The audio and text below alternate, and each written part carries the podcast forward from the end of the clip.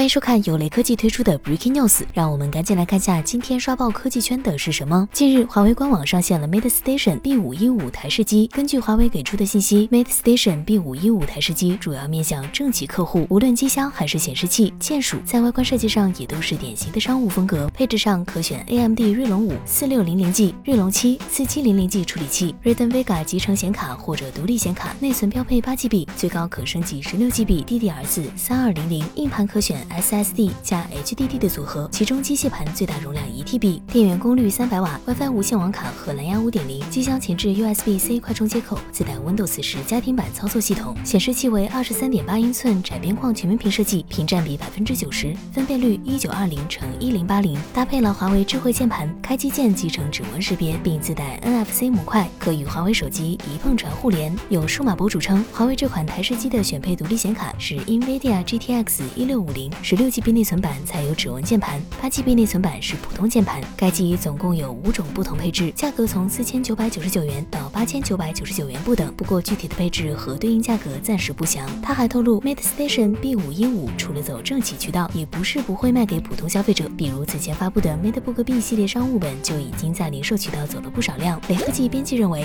华为在笔记本业务上已经打开局面，拿下了不少市场份额，因此现在顺势进军 PC 领域也是顺理成章。考虑到 PC 产品基本是用 AMD 或者英特尔的芯片，出现卡脖子的概率也不会太高。目前来看，华为的手机业务遭遇了挫折，但 PC 业务仍然有比较大的增长空间。